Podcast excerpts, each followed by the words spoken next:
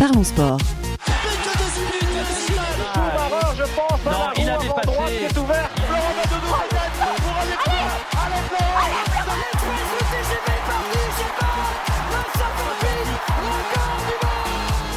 Parlons sport.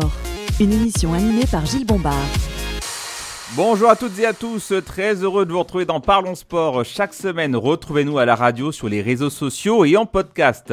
Parlons Sport au cœur de l'actualité, au plus proche des clubs, sont présents avec nous aujourd'hui.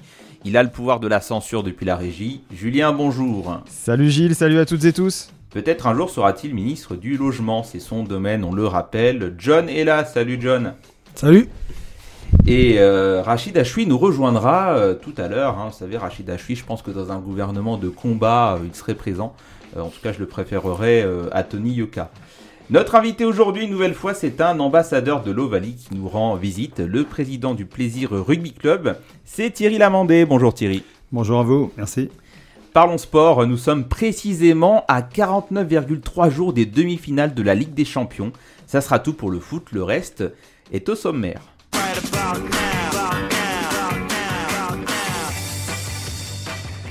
Tournoi Destination, suite, fin et bilan au programme. L'équipe de France qui finit sur une bonne note en battant le Pays de Galles 41 à 28. Ce n'est pourtant pas suffisant pour remporter le tournoi. Et pour cause, l'Irlande réalise un grand chelem prometteur à moins de 6 mois de la Coupe du Monde. Du MMA au programme avec l'UFC qui paradait à Londres avec une carte alléchante. On reviendra sur les deux combats principaux. Kamaru Usman qui s'incline encore une fois contre Leon Edwards. Et chez les poids légers, Justin Gagey a pris le dessus sur Raphaël Fiziev. Le débrief en seconde partie d'émission. Et avec notre invité, le président Thierry Lamandé, nous allons évoquer la saison du Plaisir Rugby Club qui évolue en Fédéral 2. Résultats, développement et perspectives, le tout est au programme. Et tout de suite, on se met face aux perches. Quelle trajectoire du 15 de France durant ce 6 nations? Place au débat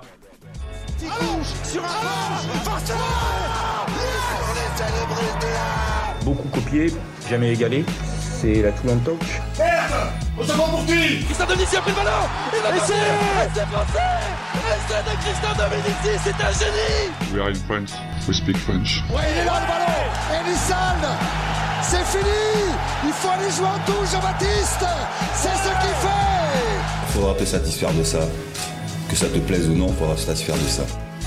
D'accord? Le 15 de France qui nous régale encore une fois en clôture euh, du 6 Nations après une masterclass à Twickenham il y a 10 jours. Les Bleus s'imposent 41 à 28 contre le Pays de Galles au Stade de France. Mais ce n'est pas suffisant pour remporter le tournoi car l'Irlande était en mode grand chelem, le quatrième de son histoire. Alors avec euh, vous Thierry Lamandé, on va revenir euh, sur ce match là contre le Pays de Galles. On, leur met quand même 40 points après en avoir mis 50 contre, le, contre l'Angleterre euh, le week-end d'avant. Euh, est-ce que vous avez pu identifier là euh, des points forts un peu plus que d'autres? Parce que là finalement on propose un très beau rugby sur ces deux derniers matchs mais quand même je ne sais pas si vous serez d'accord avec moi mais le triangle Dupont, Ntamak, Ramos c'est quand même impressionnant. C'est vraiment des fusées, oui. Et puis on l'a on l'a vu on l'a vu à l'œuvre hein, sur sur un essai notamment euh, Antoine Dupont, Ntamak quand, euh, quand ils sont en jambes, et puis Ramos quand il est chirurgical comme ça, notamment euh, face au poteau. Est-ce que c'est notre principal point fort là-bas, notamment sur ce match contre le Pays de Galles? Est-ce que on finit en beauté ce tournoi, ou bien quand même le fait de se dire on prend 28 points Est-ce que ce n'est pas là le point noir de ce match? Après, ils ont bien contrôlé. Hein. Le match a été toujours sous, sous, contrôle. On a toujours une bonne avance. C'est vrai a des relâchements à certaines périodes, surtout sur la fin. Euh, moi, j'avais fait un petit score, euh, j'avais donné 38-28, et donc on a fini à 41-28, donc euh, je sentais que ça allait jouer. Bon.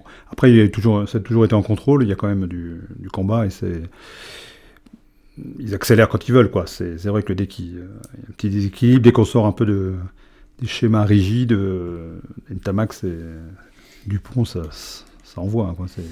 Ouais, et puis pas, vraiment de surprise aussi dans la composition d'équipe, pas de blessure euh, non plus, euh, c'est bien pour la suite. On imaginait peut-être euh, en deuxième ligne du changement. On évoquait le positionnement de Charles Olivon en deuxième ligne. C'est finalement Taofi Fenua qui est d'habitude un finisseur, qui a été titulaire cette fois-ci. là, tout le monde a fait le boulot. Bon, après, il, nous manquait peut-être un jeu long en troisième ligne, mais finalement, le retour de, de François Cross, c'est très efficace. Oui, je crois que là, c'est bien équilibré. Hein, donc, euh, ils peuvent pas non plus trop alléger la deuxième ligne avec euh, Flamand qui, a moins de, de, masse que, que Taufi Et donc, euh, c'est. Non, je pense que c'est un équilibre important. Et puis, en troisième ligne, François Cross a vraiment repris la place du malheureux Gelon. Quoi. Ouais. D'ailleurs, c'est, euh, je ne sais pas si on a déjà eu euh, euh, les quatre en même temps, en pleine forme, en pleine possession de, leurs moyens. Toujours un blessé, j'ai l'impression, parce que Cross revient de, de Olivon était longtemps blessé aussi. Mais on voit qu'Olivon est vraiment revenu largement à son niveau d'avant, donc quand il était capitaine. Non, pour moi, il y a, puis il y a une profondeur, profondeur de banc, quoi. Je veux dire, il y a des tout ça, c'est pareil, ça laisse pas ça. Bon, on, va évoquer euh, les perspectives là de, cette équipe de France euh, juste après. Quelques mots quand même sur euh, l'Irlande. L'Irlande, est-ce qu'elle est taillée pour cette Coupe du Monde? Parce que donc, Grand Chelem, on le rappelle, l'Irlande nous a battus et puis on avait largement douté après, après cette défaite. On s'est repris après contre l'Écosse, mais ça a été un peu délicat quand même.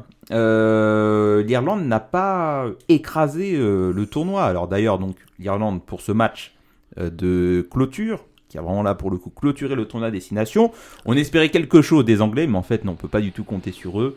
et peut-être avait-il aussi à cœur de ne pas nous faire plaisir deux fois en deux semaines. C'est ça. Donc victoire 29-16 contre l'Angleterre, mais ils ont joué à 15 contre 14 pendant toute une mi-temps. Donc voilà, quand on regarde là le, euh, le parcours de, l'Irlande, c'est quand même propre, c'est maîtrisé, mais ça ne survole pas la compétition. Et ça oui, grand sauf que bon, ben, euh, l'Irlande, on, était face à un mur, hein, donc on n'a pas trouvé de solution. Euh,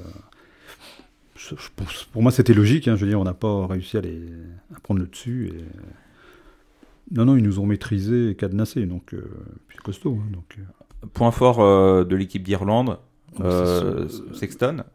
Oui, et puis aussi tout ce paquet d'avant, il est quand même solide. Hein, ouais.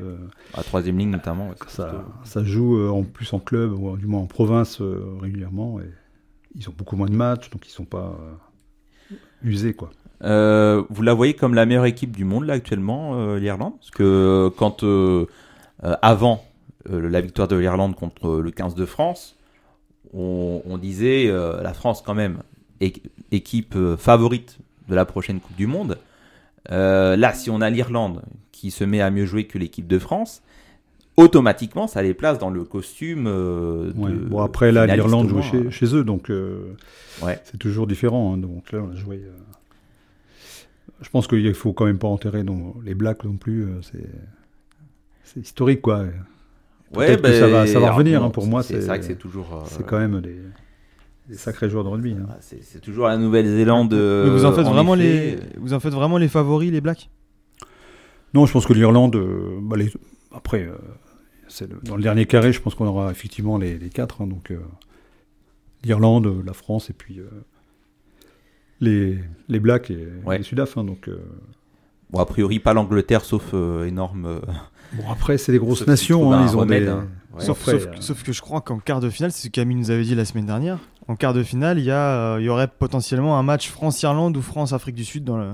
si on termine premier en tout cas. Si j'ai bien compris. Ouais, j'ai pas l'arbre, euh, j'ai pas l'arbre en tête. Ouais. Euh, mais déjà, on évitera à la Nouvelle-Zélande en quart de finale, forcément. on les aura avant, mais. Ouais. On les prend en ouverture. C'est ça. donc bon, l'Irlande, bah, il faudra, faudra surveiller ça. Maintenant, si, si on revient là sur le bilan du tournoi, Laurent Labitte, l'un des entraîneurs de cette équipe de France, disait, lui son constat, c'est de dire que l'équipe de France est montée crescendo.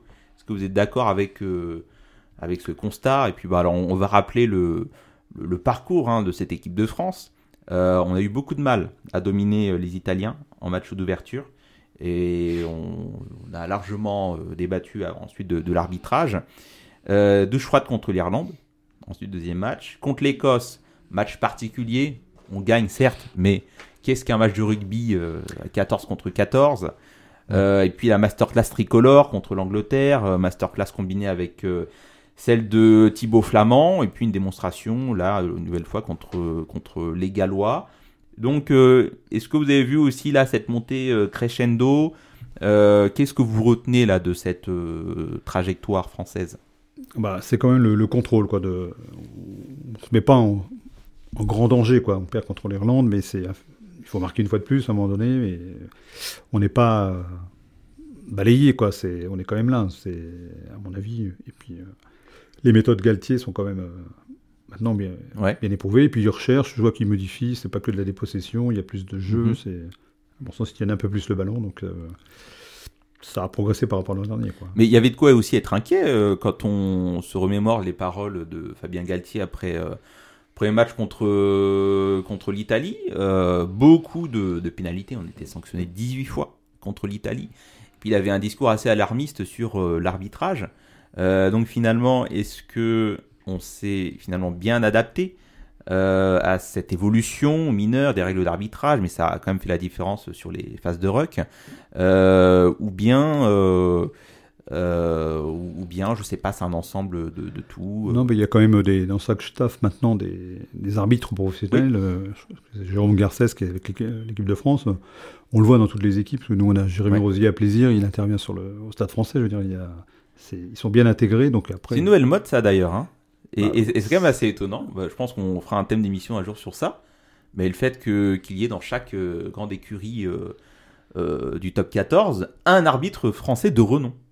Ben oui, oui, c'est les staffs. Vous avez vu la taille des staffs maintenant, donc c'est partie intégrante complètement. Hein, mais finalement, ça, va être quoi la règle? C'est l'arbitre qui a le plus de réseau qui euh, pourra le plus comprendre comment est-ce qu'il faut jouer euh Non, c'est au joueur de s'approprier le jeu. Donc on le voit mm. avec un Morgan Parra au Stade français, euh, il est plus fort que les arbitres. Donc automatiquement, quand l'arbitre est là, il est sous contrôle, quoi, quelque part. Donc, mm. et si vous connaissez la règle, vous faites pas les fautes que, vous êtes censé faire. Hein. donc, ok. Pour moi, c'est un bon joueur, il doit connaître la règle. Et on le voit, nous, on a développé une mais, d'arbitrage là sur les jeunes et ça, ça fonctionne. Hein. Mais, mais c'est quand même étonnant euh, euh, qu'on fasse varier l'interprétation d'une règle euh, d'une compétition à une autre. Ouais, c'est sûr. c'est le rugby. Bon, en tout cas, l'équipe de France s'est bien, bien adaptée. avec quelle certitude, là, on, les Français sortent du, du tournoi? Est-ce que vous avez envie de mettre un avant, en avant des postes, un joueur, euh, ou alors toute l'équipe, ou bien le. Non, pour moi, c'est c'est un travail collectif, hein, du staff au, au, groupe, et puis euh, l'épine dorsale. Vous avez des talonneurs, euh, des 8, 2, 8, 9, 10, 15. Vous avez exactement l'épine dorsale, et vous voyez à chaque fois, c'est eux qui. Après, sur les prestations individuelles, bon, Thomas Ramos, euh, oui, qui a été vraiment. Euh, franchement, il, a été souvent, euh, enfin, souvent remis en cause dans l'émission Thomas Ramos. En balotage favorable vis-à-vis de Melvin Jaminet au poste d'arrière. Bon, là, il nous fait encore une prestation très propre 7 sur 7, 84 points sur l'ensemble du tournoi. il bat. à, à, cet égard, effectivement, un record de nombre de points inscrits par un Français. Euh, sur l'ensemble du, tournoi. Donc euh, grosse, euh, grosse prestation d'ensemble de, Thomas Ramos, donc à combiner bien sûr avec ses compères du Stade Toulousain, la charnière Ntamak Dupont. sur les lignes arrière, là, on avait peut-être un doute sur, sur les ailes, avec l'absence de, de Gabin Villière. Oui, mais on voit, pour finir sur, euh, sur Ramos, c'est vrai qu'il y a le, nombre de points, mais il y a aussi, euh, il a marqué des essais, donc euh, c'est aussi un jeu complet qu'il a développé. ouais. Il s'est vraiment positionné sur un jeu, un jeu complet et de relance et de, et il se met pas en péril, quoi. Donc, donc là, s'il y avait encore des doutes dans l'esprit de, de, Fabien Galtier sur la titularisation de Jaminet ou de Ramos au poste de numéro 15, là, il a plié le game. Bah, je pense que pour l'instant, oui, c'est le numéro 1. Quoi. Ouais. Après, sur les ailes, oui, il y a le petit Ethan du Mortier qui s'est bien, sorti, hein, donc.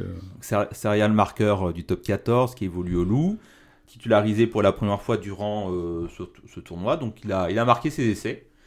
c'est assez prometteur. Ensuite, bon, faudra voir quand Gaba Villière reviendra.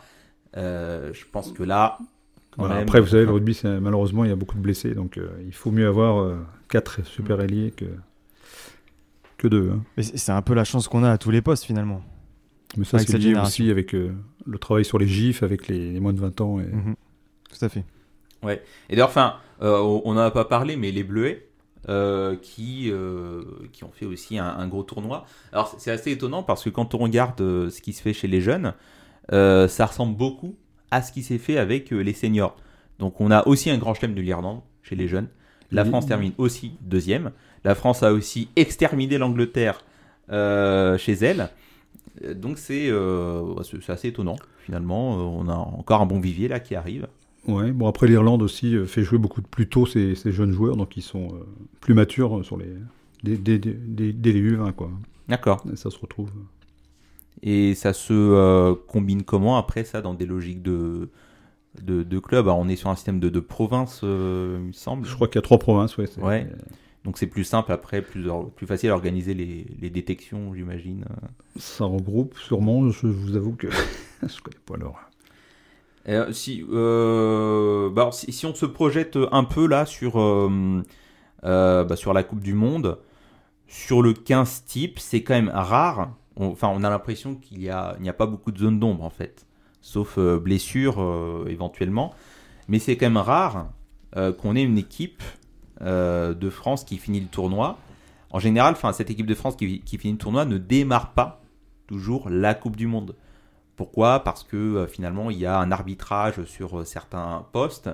il peut y avoir des blessures, mais là, franchement, sur cette équipe qui finit le tournoi, hormis euh, du mortier euh, sur l'aile. Euh, est-ce que là, selon vous, on a le 15 type ou bien il y a encore des, choix à faire, que ce soit en première ligne, en deuxième ligne Bon, on va avoir probablement Willem C et puis Flamand. Je pense que là, ils ont déjà au moins les deux tiers, ouais. presque 25-30 joueurs déjà de, de cocher sur les, sur le groupe. Ouais, mais, c'est ça qui est, qui est impressionnant, c'est qu'on sait quasiment qui va démarrer et euh, qui va aussi euh, entrer en, en, cours de match. Parmi, euh, oui, oui, les finisseurs. Là, les finisseurs. C'est bien identifié, non je, Au niveau coaching, et je pense qu'ils ont vraiment les, les, bonnes personnes. Bon, en tout cas, Coupe du Monde dans six mois. Euh, ça se passait en France, on le rappelle. Le suivi sera très assidu. Euh, euh, dans notre émission. On va rester sur du rugby avec vous, Thierry Lamandé. On va aborder la saison du plaisir Rugby Club Jingle. In world, for one night only, they're all here. Please, welcome to the stage. Euh, le Plaisir Rugby Club au micro de Parlons Sport. Son président Thierry Lamandé euh, est avec nous. Euh, Thierry, le club Plaisirois qui évolue en Fédéral 2, ça se passe plutôt bien cette saison. Oui, c'est dans la continuité. Là, c'est la sixième saison, donc je dirais qu'on a, appris au départ. Donc maintenant, c'est maîtrisé. Bon, après, il y a aussi le fait qu'il y a eu une création de division supérieure, donc National 2, qui a fait monter du coup 24 équipes de Fédéral 2 sur la Fédéral 1. Ce qui logiquement, donc, euh, mais bon, il fallait confirmer, puis on, se retrouve quand même entre deuxième, troisième place euh, de la poule. Mhm. C'est maîtrisé, puis bon, il y a aussi ce qui est intéressant, c'est une bonne intégration des, des jeunes du club, du, donc euh, sur, le, sur la première, quoi. C'est 60-70% de l'équipe vient de l'école de rugby et des cadets juniors, quoi. Donc, et c'est mon schéma de jeu, du moins de jeu de conception d'un club, c'est pour nous, c'est des joueurs qui doivent venir de chez nous. Alors, à quoi, à, quoi est-ce qu'on doit cette euh, stabilité euh, sportive? Euh, Il y a un staff qui est là depuis aussi voilà, bah, temps. Sébastien, donc ça fait également sa sixième année avec nous là. Bon, avant il était aussi, il a travaillé sur les cadets juniors, il a eu des, ils ont eu des résultats. Là, c'est beaucoup d'entraîneurs plaisirois à la base, donc c'est aussi plus simple, plus facile au fonctionnement. Donc moi, ça fait 26 ans que je suis président, donc ça, ça se passe bien. On a des bonnes relations, donc tout se passe. Le, le, noyau dur est quand même présent. Enfin, beaucoup de clubs nous disent que les saisons Covid ont quand même un petit peu brouillé euh, les pistes parce que certes pas beaucoup de, turnover, euh, mais on a eu du mal à se jauger vis-à-vis de la concurrence.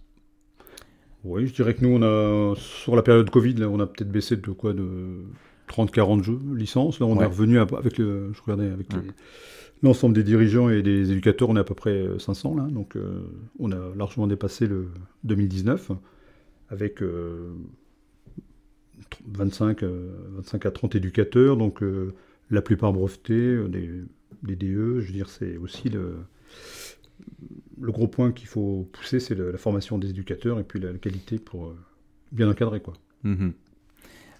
sur, sur cette saison-là, on, voit que vous êtes quasiment imprenable à domicile. comment et, que parfois il y a de, de bonnes séries. Euh, est-ce qu'il, euh, enfin, qu'est-ce qu'il aurait fallu faire euh, de plus pour qu'on ait vraiment un club de plaisir accroché dans le top 2 Parce que là, vous êtes voilà, troisième, deuxième, troisième, le quatrième n'est pas très loin. comment faire en fait pour se stabiliser dans, dans le top 2 bah, là, il aurait fallu maîtriser un peu plus. Là, on a été perdre à, Anthony, un match qui, était largement à notre portée. Je crois qu'on a eu 16 points d'avance à 10 minutes de la fin. Donc, euh, on s'est mis euh, à jouer euh, sur courant alternatif et puis on a perdu, je dirais, ce match-là qui, hmm. qui, nous pénalise sur finale. Quelques points laissés à l'extérieur, tout à fait. Plutôt. sur le, travail, sur le travail d'entraînement, comment ça se, ça se passe avec l'équipe senior? On va beaucoup puiser euh, chez les jeunes. Euh?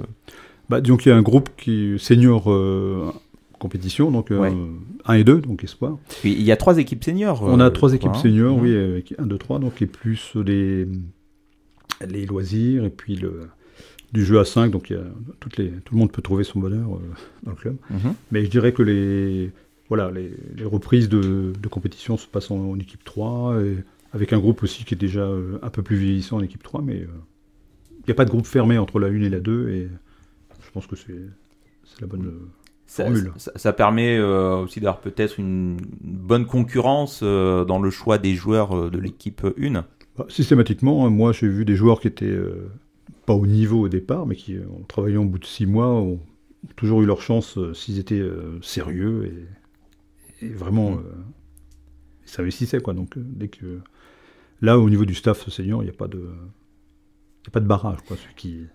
Et alors, quand on est président d'un club, euh, là, alors on, approche de, la fin de saison, en tout cas pour euh, la, phase de, poule. On va avoir des confrontations euh, directes après, qui vont sceller le sort des équipes pour savoir si vous allez monter d'un échelon ou pas.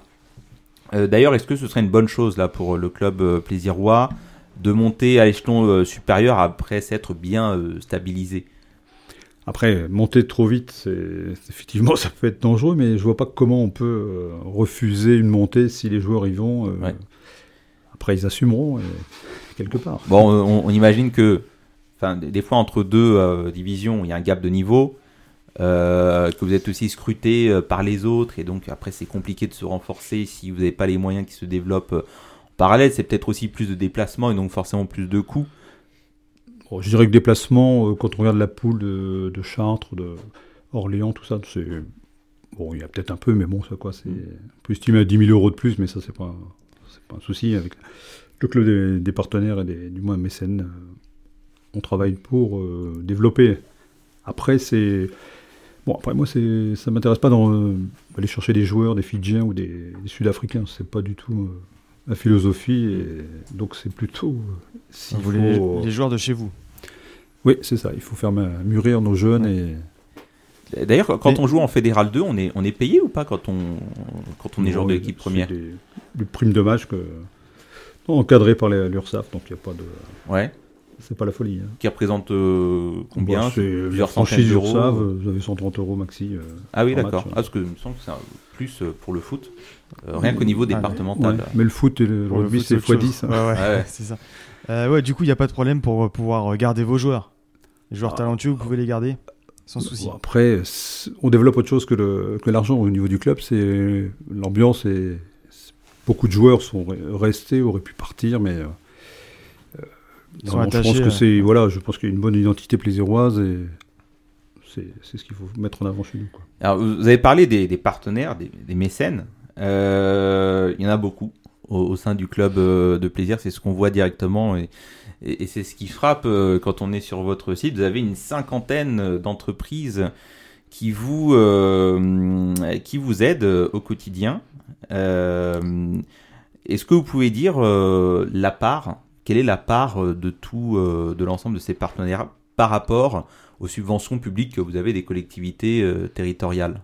Bah, je- en gros, on doit, on doit être à allez, un gros 150 000 euros de, de partenariat. et, et par rapport aux subventions, ça on doit être à euh, oui, presque 100 000 euros. D'accord, donc on, on a quand même euh, Oui, bah plus de maintenant, 50% si on veut se qui vient du mécénat. euh, C'est le travail des, des- des dirigeants euh, du club. hein. Donc ça, ça passe par des petits déjeuners. Des, Ouais. Ça permet aussi de, Donc, aux, par- aux mécènes de partenaires de, de faire du business croisé. Tout l'intérêt, c'est de. Voilà. il- puis bon, il y a toujours un côté affectif. Ils voient aussi comment on fonctionne avec le club. C'est pas. compliqué euh, si on fait pas ce travail-là de, de se maintenir, de d'avoir des ambitions, euh, d'aller Bah, sur des échelons c'est clair que si vous bougez pas, euh, on n'est pas comme à Chartres où vous avez 700 000 euros de la, de la communauté euh, d'aglo. euh, Ouais. c'est- Euh, D'ailleurs, j'ai l'impression que dans toutes les autres agglomérations, ils ont des subventions incroyables. Ouais, ici, il a. Ici, n'y a rien. Ça Dans- bouge, ça bouge. Faut que Le département, là, ça commence à, à s'intéresser à la chose, je crois. Mais Ouais. c'est c'est dû à quoi? C'est parce, parce que c'est du rugby ou par rapport, par exemple, peut-être au foot? Je connais pas le, le milieu du foot, donc euh, je ne dirai rien. là. Mais après, c'est, on n'est pas dans le, sur des, des, des populations euh, où il y a, dans le 93, c'est beaucoup plus aidé, il y a plus de, Mm. de moyens. Donc après, euh, D'accord. Ouais, et que euh, des, des critères aussi euh, de politique élite qui sont euh, euh, qui sont assez euh, mystérieux euh, parfois. Et puis alors euh, parfois aussi on on vous demande d'être ok sur euh, le développement du sport féminin, sur les jeunes, sur parfois il faut cocher toutes ces cases là pour euh, ben voilà, c'est Par ce, les qu'on, subventions. c'est ce qu'on fait. Bon, après, euh, c'est pas des grosses subventions sur le féminin encore, hein, c'est des petits budgets de fonctionnement. Donc euh, là, nous, on a, on a monté euh, l'équipe euh, senior féminine avec le club de Vélizy en entente. Là, sur, Ouais. euh, ça démarre, donc c'est la deuxième année. où- après, on a des cadettes, on a des, des millimètres euh, en non sol, quoi, donc sur euh, ces groupes-là. donc pas encore en nombre suffisant pour qu'on ait une équipe à 15. Non, ça c'est l'avenir, mais euh, il faut du monde. hein. Euh, et ça alors bah, ça, ça se travaille comment Euh, avec avec les écoles Bah nous, on a un gros programme sur les- le scolaire. Donc, Ouais. bon, après, la ville de plaisir a aussi beaucoup investi avec ses étapes. Il y a neuf étapes sur le, qui font des, des initiations scolaires dans le primaire. Mhm. Là, on a également donc, un partenariat avec le, le Guillaume Apollinaire, le, le collège, la section sportive. Ouais. Et là, on a développé aussi depuis deux ans des, des cycles sur les 6e, 5e du collège euh, Blaise Pascal. Donc ça, ça permet de... Plus euh, avec notre euh, directeur sportif, on fait des cycles sur le, le scolaire. Toutes les communes environnantes, vu que le plaisir est déjà quadrillé par la mairie. Quoi. Alors, comme vous êtes de plus en plus proche euh, de l'échelon euh, supérieur, euh, est-ce qu'on a des projets en termes de modernisation d'infrastructures, que ce soit le stade, le centre d'entraînement euh, Alors, sur le, stade, on va bénéficier de, du département là, qui va réinvestir sur, euh, comme une commune censée pouvoir accueillir des équipes sur le 2024 au niveau du rugby à 7 sport olympique. Donc là, le, les départements donc, nous subventionnent la réfection du total du terrain synthétique de Baran. Je crois que c'est dans les 500 000, 600 000 euros quand même. Plus la remise aux normes PMR du, du stade Baran. pour qu'on ait des matchs à 7 Voilà, possibilité de... Pour les JO. Sur les JO, oui. Ok. Et donc, euh, c'est quand même un, un beau, bel effort, plus euh, modernisation du terrain des peupliers au niveau des, des vestiaires. voilà. Parce qu'on n'avait que deux vestiaires pour deux terrains, donc maintenant, c'est un peu compliqué. Donc là, c'est aussi des choses. Ça, c'est Mm. c'est la mairie également qui, qui s'intéressent au projet. Ah, je m'adresse aussi hein, aux, personnes originaires de plaisir autour de la table, hein, le terrain synthétique sur lequel vous jouiez auparavant, bah, on aura des athlètes olympiques dessus l'année prochaine. Incroyable. on l'espère. Euh, sur, euh, sur, les, euh, sur les jeunes, maintenant, comment, comment vous faites? Est-ce que vous, pareil, vous, il y a des écoles de rugby intervilles comme ça peut, comme on peut en trouver dans d'autres villes d'Yvelines Pour l'instant, on est, on, est, on, est seul sur toutes les catégories au niveau du, club. Hein. Mm. Sur l'école de rugby, à peu près 160 gamins. les cadets, on doit être une, trentaine, et puis les juniors, c'est un peu plus, 45. Euh, tout ça nous a poussé aussi à bouger, et pendant le Covid, on a réfléchi à ce centre d'entraînement. Donc on a mis en base depuis deux ans les, structures d'entraînement, ça veut dire que les jeunes ont jusqu'à 11 heures de, rugby par semaine, donc des, entre les moins de 16 ou, plus de 23 ans. Hein. Ce qui fait qu'on a euh, eu la, on est en cours de labellisation sur le centre d'entraînement. Et le, je croise les doigts, mais 80% ça devrait être bon sur, sur cette année. Quoi. Les jeunes euh, s'y retrouvent ou pas aujourd'hui avec l'évolution euh, des règles? On est sur un rugby sans plaquage, qui est... Euh, non, sans, plaquage à deux. Sans plaquage à deux. Ah, sans plaquage à deux. Ok, je pensais qu'il y avait une catégorie d'âge où... le plaquage, Après, sur l'école de rugby, c'est oui, ce qu'on appelait le, passage en force qui a été qui est interdit, quoi, normalement. Donc, tu dois faire, surtout s'il y a des gabarits hors normes, mm. doivent que le, rugby a, le, rugby a, été exposé à des faits divers. Euh, Problèmes de commotion, Malheureux, ouais, les, les, commotions, euh, euh, les drames même euh, en plein match. Et puis, ça a quand même effrayé un certain nombre de, parents. Et puis, ça, a expliqué une chute du nombre de licenciés sur certaines années avant le Covid. Après, ça a été dû aussi sur des effectifs type espoir malheureusement au stade français là, le, jeune qui c'était un jeune qui, qui arrivait hum n'aurait jamais dû euh, jouer ce type de match. C'est pour ça que les règles ont été revues aussi sur les espoirs. Il y a moins Ils n'ont plus le droit de mettre tant de pros. Euh. D'accord. Parce qu'avant, vous aviez des pros mélangés, donc euh, c'était. Mais, alors, comment ça se traduit ça chez les jeunes? Est-ce qu'on fait davantage de prévention sur les techniques euh, de plaquage ou alors sur euh, l'intervention médicale dès bah Derrière, oui, parce que si vous avez une commotion, vous avez un carton bleu, donc euh, vous êtes amené à revoir un neurochirurgien pour reprendre la pratique mhm. du, rugby. Quoi. Il y a toujours un médecin non, quand il y a un match pas de... Non, pas, pas ce stade-là. Mais bon, les... soit sur les seniors, on a des, des ostéos qui sont assez... qui réagissent très vite quoi, en cas de problème. Mhm. Mais j'avoue que je touche du bois. Cette année, on n'a pas eu de... Alors, on va se projeter un petit peu là sur les derniers matchs euh, qui restent. Donc, vous allez vous déplacer euh, à l'Heureux euh, le week-end prochain. Et puis, gros match dans deux semaines, puisque Plaisir accueille Le Havre, le leader de la poule. qu'est-ce qui va, qu'est-ce qui se prépare, notamment là sur ces deux grosses affiches? Il me semble que l'Heureux est juste derrière vous au classement. Voilà, l'Heureux, donc ça va être la bataille pour la troisième place. Hein. donc, mm. pour l'instant, ils ont 4 points derrière nous. Donc, si on on perd ou euh, donc on remettrait en cause notre quatrième place. Donc euh, ça c'est clair. Bon après, euh, il nous reste à jouer le Havre, c'est pas gagné, mais il y a un challenge au niveau des joueurs, donc avec une belle fête qui est prévue avec réception de tous les, les, mécènes, les partenaires, les, les gens de la mairie, du département. Donc ça c'est le 2 avril. Ouais. Et puis après, donc on reçoit, on va à Orsay, donc en fin de saison. Alors juste pour resituer un peu pour nos auditeurs auditrices, si vous gagnez ces deux matchs, vous atteignez quelle place et vous pouvez espérer peut-être terminer combien à la fin Après, de la ça dépend de ce que font les autres équipes. Donc, euh, ce qu'il faut, c'est savoir que sur les deux premières places, il y a, vous allez directement en 16e, vous n'avez pas de barrage. Si vous passez euh, de la troisième à la sixième place de la poule, vous croisez avec la poule 1. Euh, c'est-à-dire que le troisième joue contre le sixième de la poule 1. D'accord. Et après, vous faites les 16e en aller-retour. Si vous gagnez 16e, vous allez en 8e aller-retour. Et là, en gagnant les 8e aller-retour, vous montez ah en Fédéral Lune. Donc, Donc le chemin est encore long. Voilà, il y a encore de belles recettes à la maison ouais. à faire. Donc on rappelle, hein, 26 mars, euh, déplacement euh, à l'Heureux, et puis surtout le 2 euh, avril, plaisir qui va accueillir le Havre. Stade Robert Barran, c'est ça? Le bien nommé. Voilà.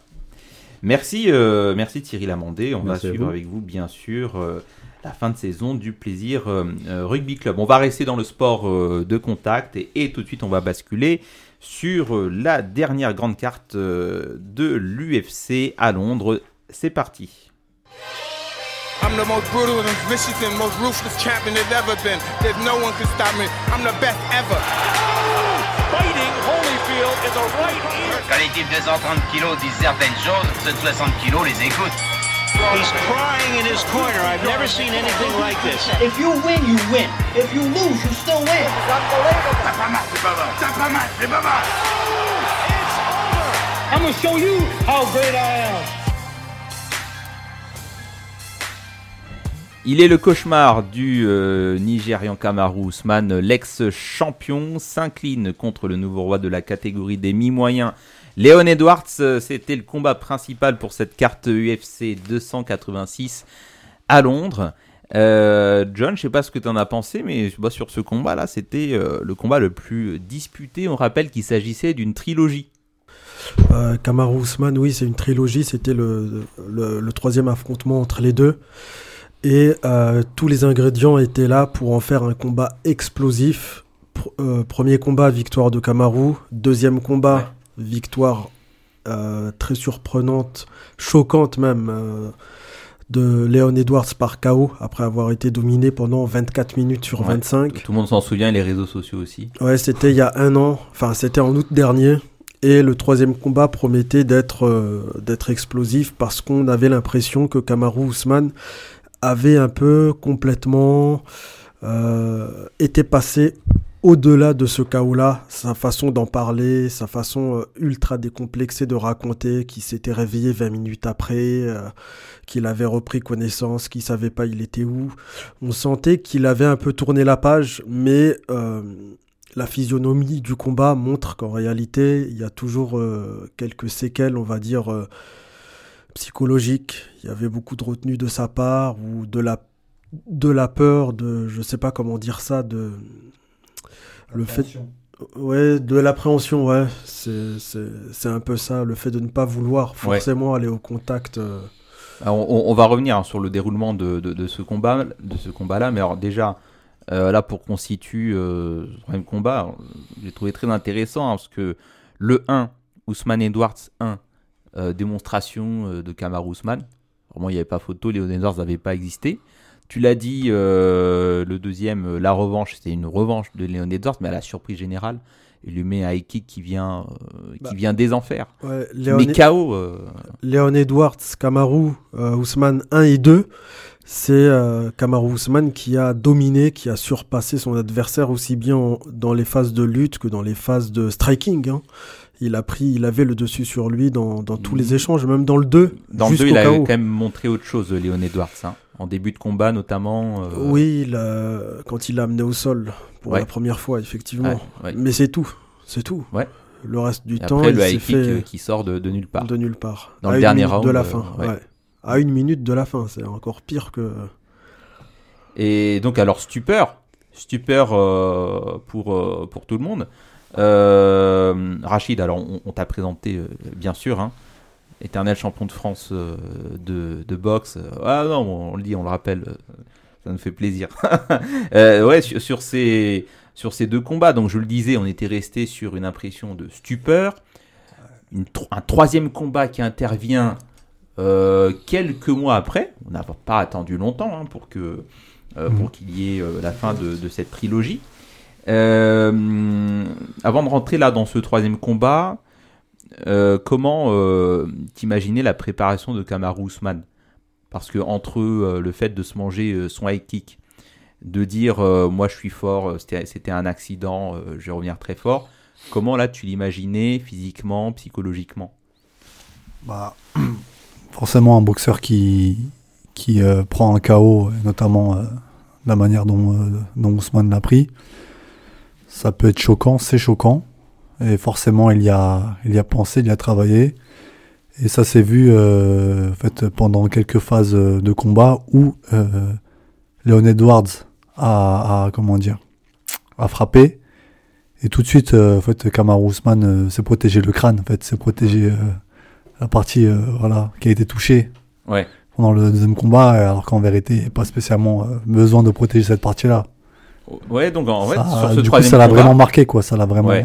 euh, été vraiment. Et, et euh, ça s'est vu. ça s'est vu. Ça s'est vu. Et du coup, Léon Edwards avait un game plan tout en sachant que son adversaire allait avoir des séquelles psychologiques. Bien sûr, ça s'est travaillé, c'est euh, c'est vu à la salle. Séquelles psychologiques et physiques. On y revient euh, Oui. juste après, mais vraiment. euh, C'est quel psychologique et en face on a un mec, un gars, euh, Léon Edwards, qui est euh, qui est remonté à bloc, Qui a pris est- confiance. qui a pris une confiance de malade qu'il avait jamais eu dans durant sa carrière. hein. Donc euh, on a tout ce qu'il faut pour euh, pour euh, malheureusement. euh, Ouais, parce qu'il en fait, parce qu'il faut rappeler, Leon Edwards, c'était euh, l'éternel. euh, Enfin, c'était le, le combattant qu'on voulait pas voir euh, combattre parce qu'il était très très ennuyant. hein, donc, euh, il a eu, il a, il a- il a galéré à avoir, euh, à avoir son title shot.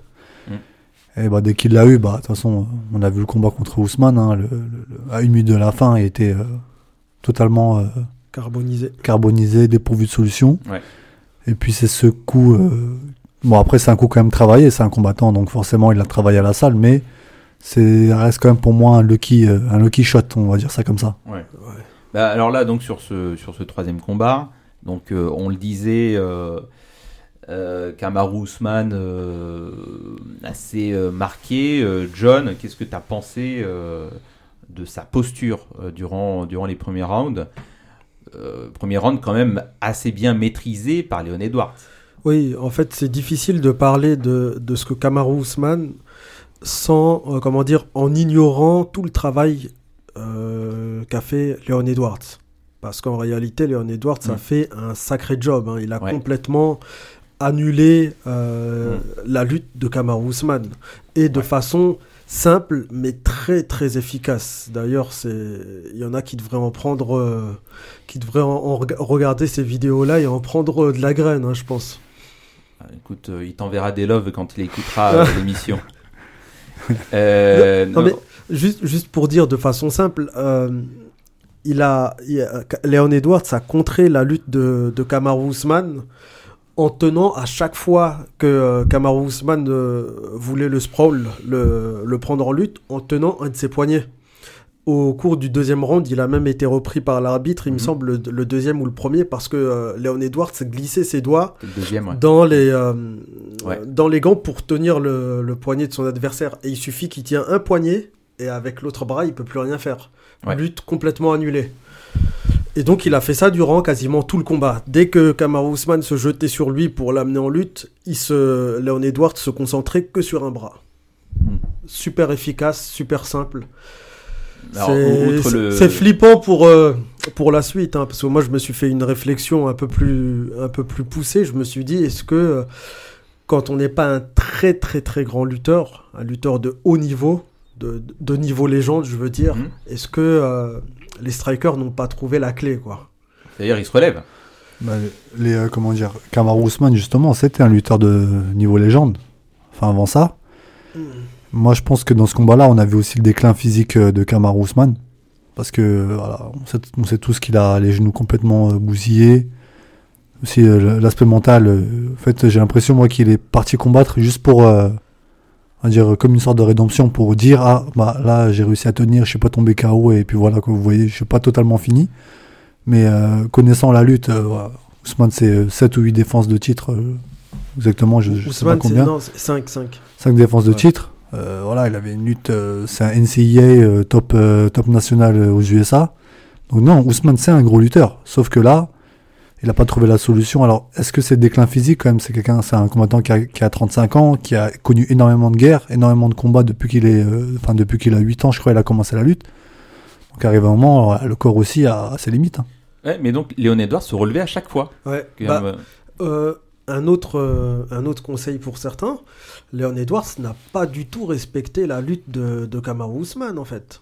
Il est arrivé, il était totalement décomplexé, totalement sûr de lui et confiant euh, dans ses capacités de striker. Et il lui a envoyé euh, des, des, des, low kicks et des middle kicks. Euh, des middle kicks au genou à chaque dévastateurs, fois. Dévastateurs. Sans, sans avoir peur d'être amené au sol. Faut dire que ça, c'est la hantise de tous les strikers à l'UFC jusqu'à mm. jusqu'à cette année. Hein, jusqu'à cette année 2023, la hantise de tous les strikers.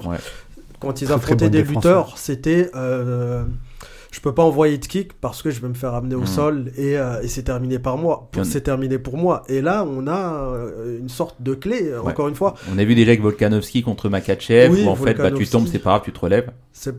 tant que tu sais te relever, oui, hmm. effectivement. Oui, encore tu travailles se lever. Bah oui, c'est ça la, la clé. Et donc ça a été travaillé là du côté euh, du clan Léon Edwards. Très bien travaillé, très efficace. Donc en fait c'est ça la question que je vais te poser, c'est est-ce qu'on a là un game plan parfait de Léon Edwards ou alors euh, un trauma euh, de Kamaru Usman euh, qui a du mal à s'estomper. Ah, c'est un peu les deux. moi, j'ai aussi un peu des deux. C'est les deux.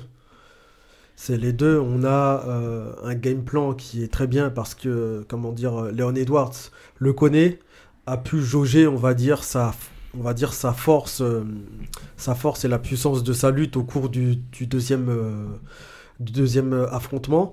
il le disait même, hein, il le disait, j'étais dans, dans, mon plus mauvais jour et il n'a pas réussi à me finir en parlant du combat numéro 2 hein, du deuxième affrontement.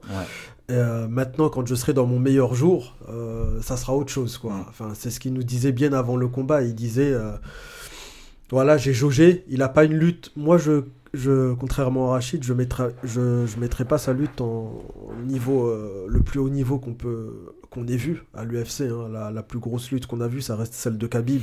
Ultra agressif, ultra, ultra dominante et qui sait contrôler au sol, qui sait maintenir au sol. C'est pas tout à fait euh, le même niveau, on va dire, avec Kamar Ousmane, même si c'est un très grand lutteur. Hein.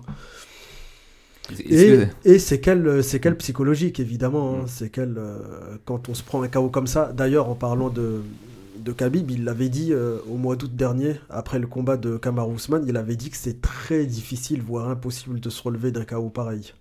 Et, et qu'il était triste pour son ami Kamar Ousmane. D'ailleurs, enfin, j'ouvre une parenthèse euh, rapide. Est-ce que là, ces enseignements qu'on tire en 2023, c'est-à-dire la lutte finalement ne fait pas tout, ne permettra pas à un certain coach qui nous écoute, euh, je, pense, de dire oh bah finalement le Daghestan, vous voyez, ça sert à rien, on oublie. Ouais, je pense, je pense que après il y a une différence entre voir, constater comme nous. Euh, nous, on, le voit, je veux dire, euh, comment dire, ce coach-là, coach français, hein, on va pas le citer, coach Fernand, pour ne pas le citer, il voit ça, mais après, est-ce que son poulain est en mesure de mettre d'appliquer ça ou est-ce qu'il est plutôt concentré sur ses parties de jeux vidéo à essayer de grappiller des places dans, dans le classement mondial parce qu'il est 60e hein. Après ça dépend de l'adversaire. Si vous affrontez Don, John Jones, euh, je pense que la lutte aussi c'est important de savoir maîtriser un peu quand même. Pour, pour le coup c'est vrai. Hmm. Non, bon après c'est une simple parenthèse hein, mais euh, peut-être que ça peut revenir euh, dans les prochains ah, argumentaires. John, il est remonté contre, contre coach Fernand. Il, a, un grain On, on, l'a compris euh, depuis longtemps au micro de, de Parlons Sport. Et donc, alors, bon, finalement, défaite tactique de, de Kamaru Usman. Finalement, euh, est-ce qu'il avait les armes pour faire mieux? Qu'est-ce qu'il aurait dû faire mieux en fait durant ce combat? Parce que bah, il était euh, marqué euh, psychologiquement. Bah. Est-ce qu'il aurait, euh, je sais pas, il a quand même bien travaillé sur sur la cage. Hein? Bah, il, en tout cas, moi, ce que je vois, c'est une, une, très bonne prestation de Leon Edwards qui a joué de, du traumatisme psychologique qu'il a infligé à Kamaru Usman. À chaque fois, il lui faisait croire qu'il risquait de lui envoyer un, un high kick et de mm. le faire dormir encore une fois, comme en août dernier. Et euh, Usman, je ne l'ai pas senti. Euh, comment dire Il n'était pas dominant comme d'habitude. Il n'était pas agressif comme d'habitude. Mais encore une fois, c'est l'adversaire, c'est le contexte qui explique ça. Il était. Euh, comment dire Il appréhendait, je trouve. Il appréhendait beaucoup. Il, appréhendait beaucoup. Et. Je l'ai même senti faible, par, enfin pas du tout dominant quoi par rapport à d'habitude. Moi je m'attendais à ce qu'il utilise plus de lutte, à ce qu'il contrôle beaucoup mieux son adversaire au sol. Bon, il n'a pas réussi à l'amener au sol tant de fois que ça, parce qu'à chaque fois, l'autre se, relevait en face.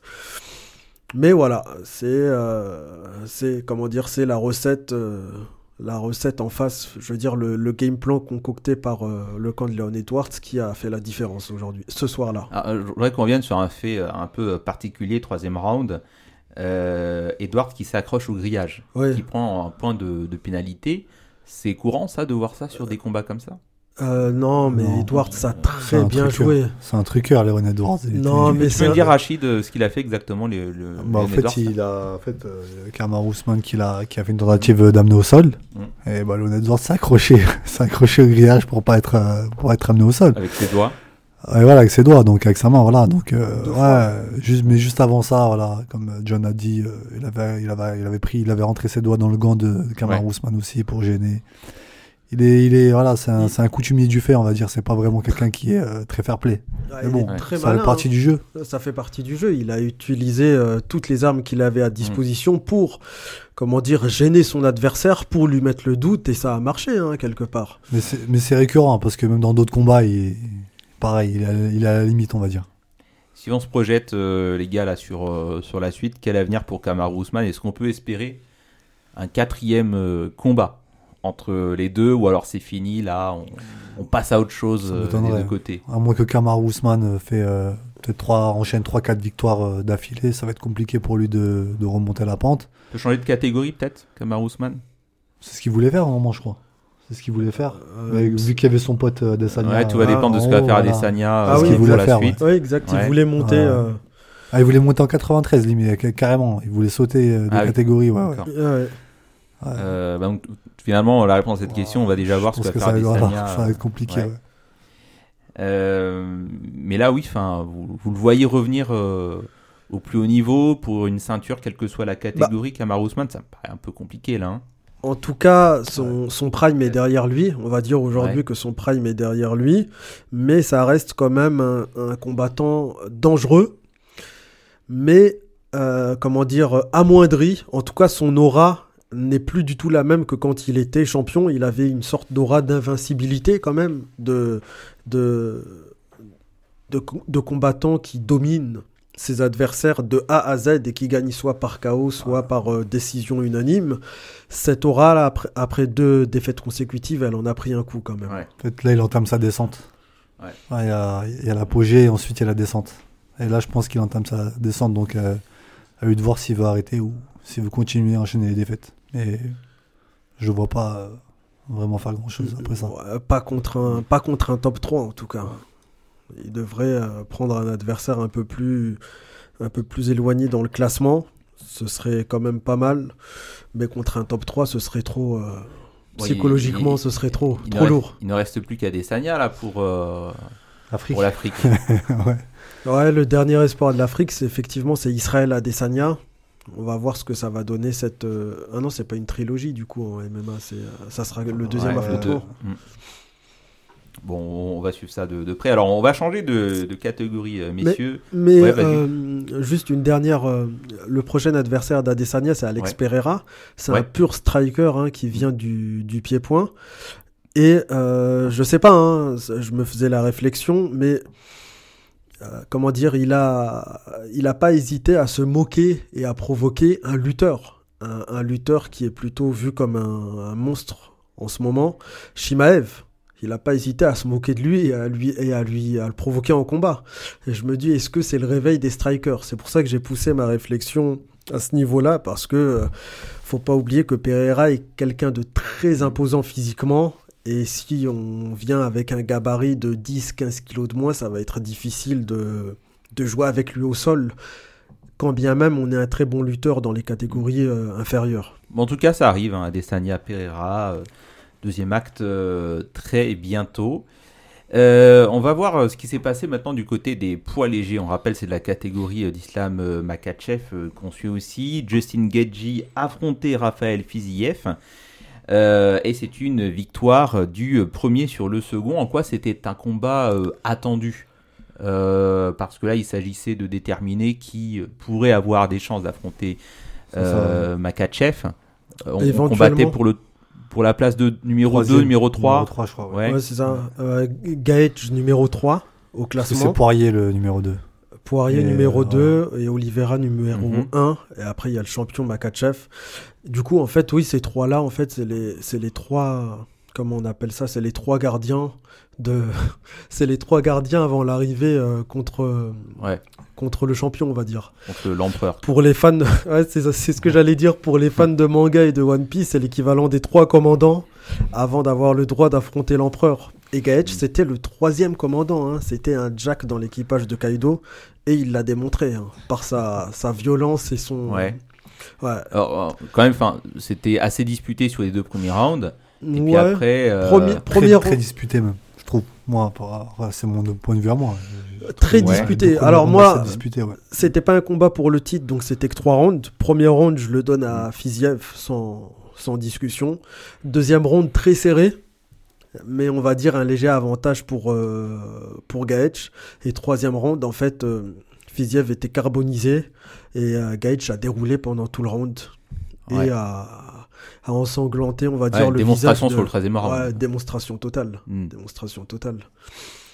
Donc, euh, pourquoi c'était un combat très... C'était le combat de la catégorie la plus compétitive de l'UFC, Ouais. hein, les, les poids légers. Mm. Et donc, euh, comment dire, et c'était un combat pour la, la place de numéro 3 qui a tenu toutes ses promesses. Pour moi, c'était même le meilleur combat de la soirée en réalité. Avant Kamaru Usman, euh, Léon Edwards. hein. Hmm. Je le place avant. Alors c'est euh, Pour juste pour le, le palmarès de Fiziev, c'était il était à 12 combats, euh, enfin 12 victoires, une défaite. Et sur ces 12 victoires, il me semble qu'il était à 8 ou 9 KO. Donc c'était un, un- c'est un bonhomme qui met KO quoi, qui a le KO punch, qui a Mhm. des, des crochets et un striking puissant, hein, très très puissant. Il vient du pied-point d'ailleurs, c'est un pur striker. Et en face Gaethje, on le présente plus, hein. on sait que c'est un on sait que c'est un cogneur. On Mhm. sait que il sait, il inflige des gros dégâts avec ses points. On l'a vu sur ses anciens adversaires, hein, Ferguson, euh, euh, sa guerre contre Chandler, etc. Et donc, euh, euh, et donc voilà, en fait, hein, tout était réuni pour faire un combat explosif entre deux strikers qui allaient, euh, qui allaient s'envoyer crochet sur crochet. Mais euh, pour une fois, on va dire, Gaethje a été un peu plus intelligent et a été dans la, dans la gestion du Ouais. combat. D'habitude, c'est lui qui est plutôt bourrin et qui rentre dedans dès l'entame du, du combat, quitte à être carbonisé assez rapidement avant la fin du combat. Là, ça a été plutôt le- le- l'inverse. C'était plutôt Fiziev qui a beaucoup donné. Enfin, il envoyait des crochets, je voyais ça, c'était impressionnant. Des donc crochets il a montré quand même une nouvelle facette de lui, Justin Gaethje. Oui, le, le Justin qui, qui s'est un peu géré, on va dire. Ouais. Qui sait gérer son énergie. Il a, Rachid. toujours été, il a toujours été comme ça. Il a toujours, euh, c'est toujours été un, comment ils disent en anglais, enfin en anglais, euh, un, un action, un action, euh, un action fighter. Donc euh, après voilà, ça, ça, c'est, c'est quand même un combattant qui est pareil, qui a une très grosse lutte, mais qui préfère euh, striker. Et voilà, il a une très, très- effectivement très grosse puissance. Et là, c'était un combat entre deux, deux, deux combattants assez Mm. puissants. Et c'était un très beau combat. Il fallait montrer autre chose pour euh, espérer survivre après et monter euh, les échelons là. Ouais, effectivement. Parce que euh, atteindre Makachev, euh, bon, Ouais, voilà, Do- dommage que. il les écœure un par un. Ouais, je pense. Actuellement, oui, je Ouais. pense. Mais de toute façon, euh, Gage, c'est pas ce qu'il vise actuellement. Il vise pas le capitaine, enfin le le- l'empereur. il Mhm. vise, euh, il veut laver ses deux défaites euh, contre Dustin Poirier et et Oliveira. Il a défié Oliveira et, et Dustin Poirier. C'est cela qu'il veut pour son prochain combat. Les deux l'ont battu euh, bah, précédemment. Merci messieurs, on va suivre bien sûr euh, toutes les prochaines cartes euh, UFC euh, dans l'émission. Merci Rachid Achoui, merci John, merci Thierry Lamondé, Merci, président Merci. du euh, Plaisir euh, Rugby Club. Euh, Restez euh, encore proche de la radio puisque Nouradine Agne arrive dans quelques instants pour Marmite fait son actu. On se retrouve très bientôt pour un nouveau Parlons Sport. Bon match et bonne semaine.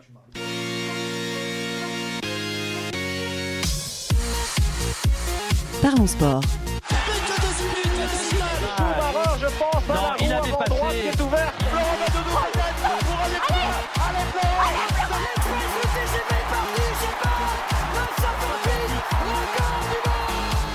Parlons sport. Une émission animée par Gilles Bombard.